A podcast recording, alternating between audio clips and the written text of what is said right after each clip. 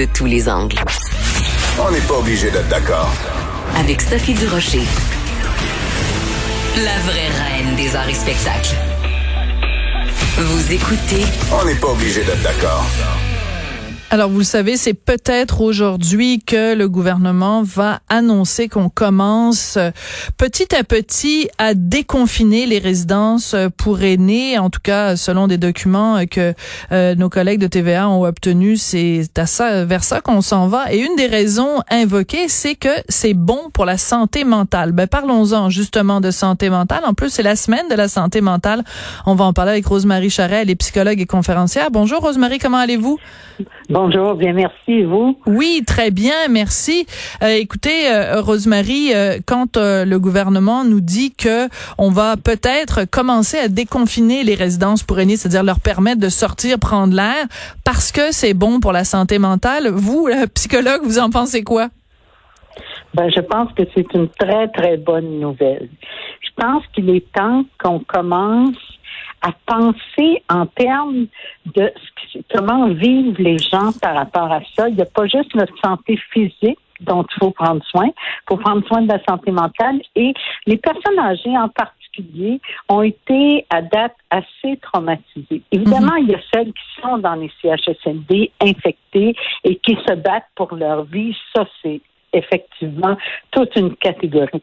Mais ce ne sont pas toutes les personnes âgées et ce ne sont pas dans tous les CHSLD qui a des problèmes. Et le fait pour une personne d'être confinée sans comprendre pourquoi, c'est-à-dire on comprend au sens large, mais sans avoir de raison directe de l'être, et euh, vécu par certaines personnes, même, moi j'en ai entendu des personnes âgées qui vivaient ça comme une agression. Ah oui. une atteinte à leur liberté. Ouais. Mais même celles qui vivent ça autrement, qui comprennent tout le sens de ça, le fait de pouvoir avoir un certain contrôle sur sa vie est extrêmement important. Or, en vieillissant, on en perd du contrôle sur notre vie. On veut surtout pas arriver au moment où on n'en a plus du tout parce que c'est les autres qui décident pour nous. Voilà. Puis c'est intéressant parce que aussi pendant les dernières années, on a beaucoup sensibilisé la population au fait que justement euh, les personnes euh, âgées qui étaient vulnérables et qui parfois se faisaient avoir par euh, des membres de la famille ou des proches et tout ça. Mais là, on, on, leur disait ben il faut faut vous repreniez le contrôle de, de votre vie. Ben là, on a l'impression un peu qu'ils sont infantilisés, ils sont infantilisés les personnes âgées. Là, je racontais, je sais pas si vous m'avez entendu au tout début, Rosemary, je racontais en fin de semaine, euh, je suis allée euh, euh, au parc avec mon mari. On était juste devant une résidence pour personnes aînées et on les a vus sortir. Tu sais, c'est l'heure de la promenade, mais tu sais, c'était des, des, des, personnes de plus de 70, 80 ans à la queue le le comme habituellement on voit les enfants de garderie là. Ah, venez vous uh les petits bouts Ben là, c'était des personnes âgées. Je me disais, mon Dieu on est rendu là, là, à les, à les, faire sortir comme, euh, comme euh, des bébés. Euh, je veux bien croire que. Ouais. Puis évidemment, ça, c'est le problème de gérer la totalité à cause des exceptions. Il y a eu des exceptions. Ah, c'est bien dit, ça. Gens qui ont, qui, ont, hein, qui ont été irresponsables. Puis là, on a mis des règles pour tout le monde. Mais autant on peut avoir peur, et j'en suis, qu'il y ait des, des foyers d'infection dans des centres où il y a plusieurs personnes à la santé fragile, et ça, je comprends qu'on prenne des mesures comme ça, autant, et c'est là que c'est difficile, il faut respecter là où les personnes pourraient agir. Il faut les respecter dans leur individualité. Vous parliez de la santé mentale. Évidemment, il y a là la santé mentale des personnes âgées qui est en jeu. Puis ça, on parle presque jamais de ça. Hein. On va mm. parler de la santé mentale des gens par rapport au travail, le manque de productivité qui est lié à, au problème de santé mentale. On en parle de plus en plus pour les jeunes, tout ça, mais on en parle rarement pour les personnes âgées. Or, les personnes âgées, ont beaucoup de troubles anxieux et de troubles dépressifs.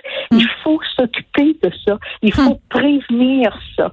Et donc, leur donner la possibilité réaliste, évidemment, parce qu'on ne veut pas non plus qu'ils attrapent quelque chose puis qu'ils meurent. On est, et je comprends que les choix soient difficiles, mais leur donner la possibilité pour tous ceux où c'est possible possible de retrouver de la liberté, de retrouver du bien-être, de retrouver de l'autonomie, puisque mm. l'idée, c'est souvent de les garder autonomes physiquement le plus longtemps possible. On veut aussi les garder autonomes mentalement le plus longtemps possible. Et il faut jamais minimiser l'importance quand on est euh, une personne euh, âgée de du contact euh, avec les, les plus jeunes. Je veux dire, c'est fou là. On a besoin. On a absolument besoin, quel que soit notre âge, on a besoin d'être en contact avec les autres groupes d'âge. Les enfants ont besoin de voir des adultes et les personnes âgées ont besoin de voir des enfants et tout le monde a besoin parce que c'est ça vivre en société. Et c'est ça qui est triste dans les maisons où il n'y a que des personnes âgées, hmm. c'est que souvent les seules personnes d'un autre groupe d'âge qu'ils voient sont les préposés, les mhm. infirmières, les gens qui viennent prendre soin d'eux. Alors actuellement, il y a un manque de stabilité par rapport à ça. En tout cas, moi, j'en aurais long à dire sur le besoin de stabilité auprès des personnes âgées. Autant on n'enverrait pas des enfants dans une garderie où l'éducatrice change à tous les jours, hmm. autant on ne devrait pas faire changer le personnel à tous les jours dans les centres pour personnes âgées. L'attachement, le besoin d'attachement, il est vrai à toutes les périodes de la vie. Mais c'est tellement important ce que vous dites, Rosemary, parce que le mot que vous utilisez, le mot attachement, en effet, on en parle constamment pour les enfants, le besoin d'attachement des enfants.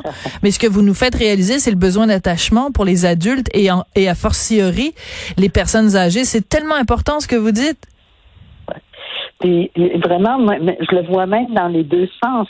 Je me dis, s'il y avait une stabilité du personnel, et je, je sais là, que peut-être je fais mon gérant d'estrade, mais je le dis quand même parce que je pense, s'il y avait une stabilité du personnel, le personnel aussi s'attacherait à son lieu de travail et aux gens dont il prend soin.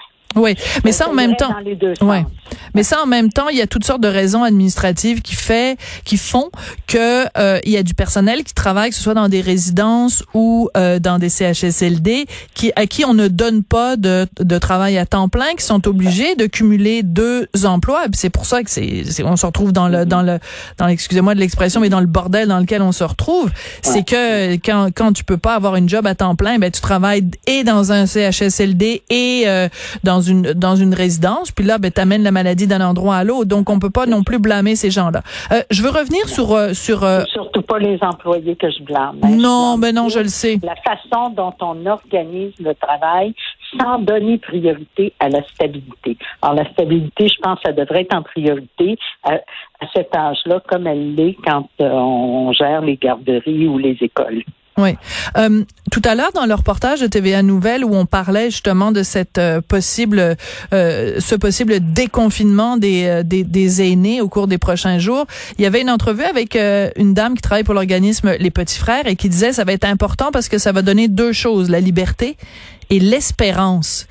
Et ça, ah dans une situation comme celle qu'on vit pour les personnes âgées, savoir qu'il y a de l'espoir et que mm-hmm. c'est, on se retrouve pas face à un mur, ça fait toute la différence quand même. Oui. Mais pour avoir le goût de vivre, il faut être en contact avec la vie. Puis on sait à quel point le goût de vivre est important dans n'importe quel des traitements si on veut, il faut, que la personne, je suis pas dessus qui pense le, le, pouvoir de la pensée positive puis que ça traite tout. Mais je pense qu'on a besoin, si on veut que les gens participent à leur bien-être, il faut absolument que, les personnes aient le goût de vivre, qu'elles sentent le printemps, qu'elles aient envie de traverser le printemps puis l'été, puis donc qu'elles fassent tout ce qui est en leur pouvoir pour leur propre bien-être. En tout cas, si je peux témoigner euh, au point de vue personnel, je sais que mon fils, il a très hâte et sa grand-maman a très hâte de pouvoir lui refaire sa sauce à spaghetti. Parce que la sauce à spaghetti du Guette, c'est la meilleure au Québec. ah. Ça, on croit toujours ça. parole d'enfant. non, mais c'est important cet espoir-là de dire ben on va on va se retrouver à un moment donné puis on va en remanger du spaghetti ensemble. Oui, oui, oui, oui. Et les, les grands-parents et les petits-enfants vont se retrouver un jour. C'est gentil d'avoir pris le temps de nous parler aujourd'hui, euh, Rosemary. On devait parler de déconfinement puis de toutes sortes de choses, mais finalement la, la question des personnes âgées c'est tellement important. Merci d'avoir échangé euh, avec nous et euh, c'est toujours, euh, ah, toujours intéressant. Merci Sophie, à bientôt. Merci Rosemary Charret, qui est psychologue et conférencière.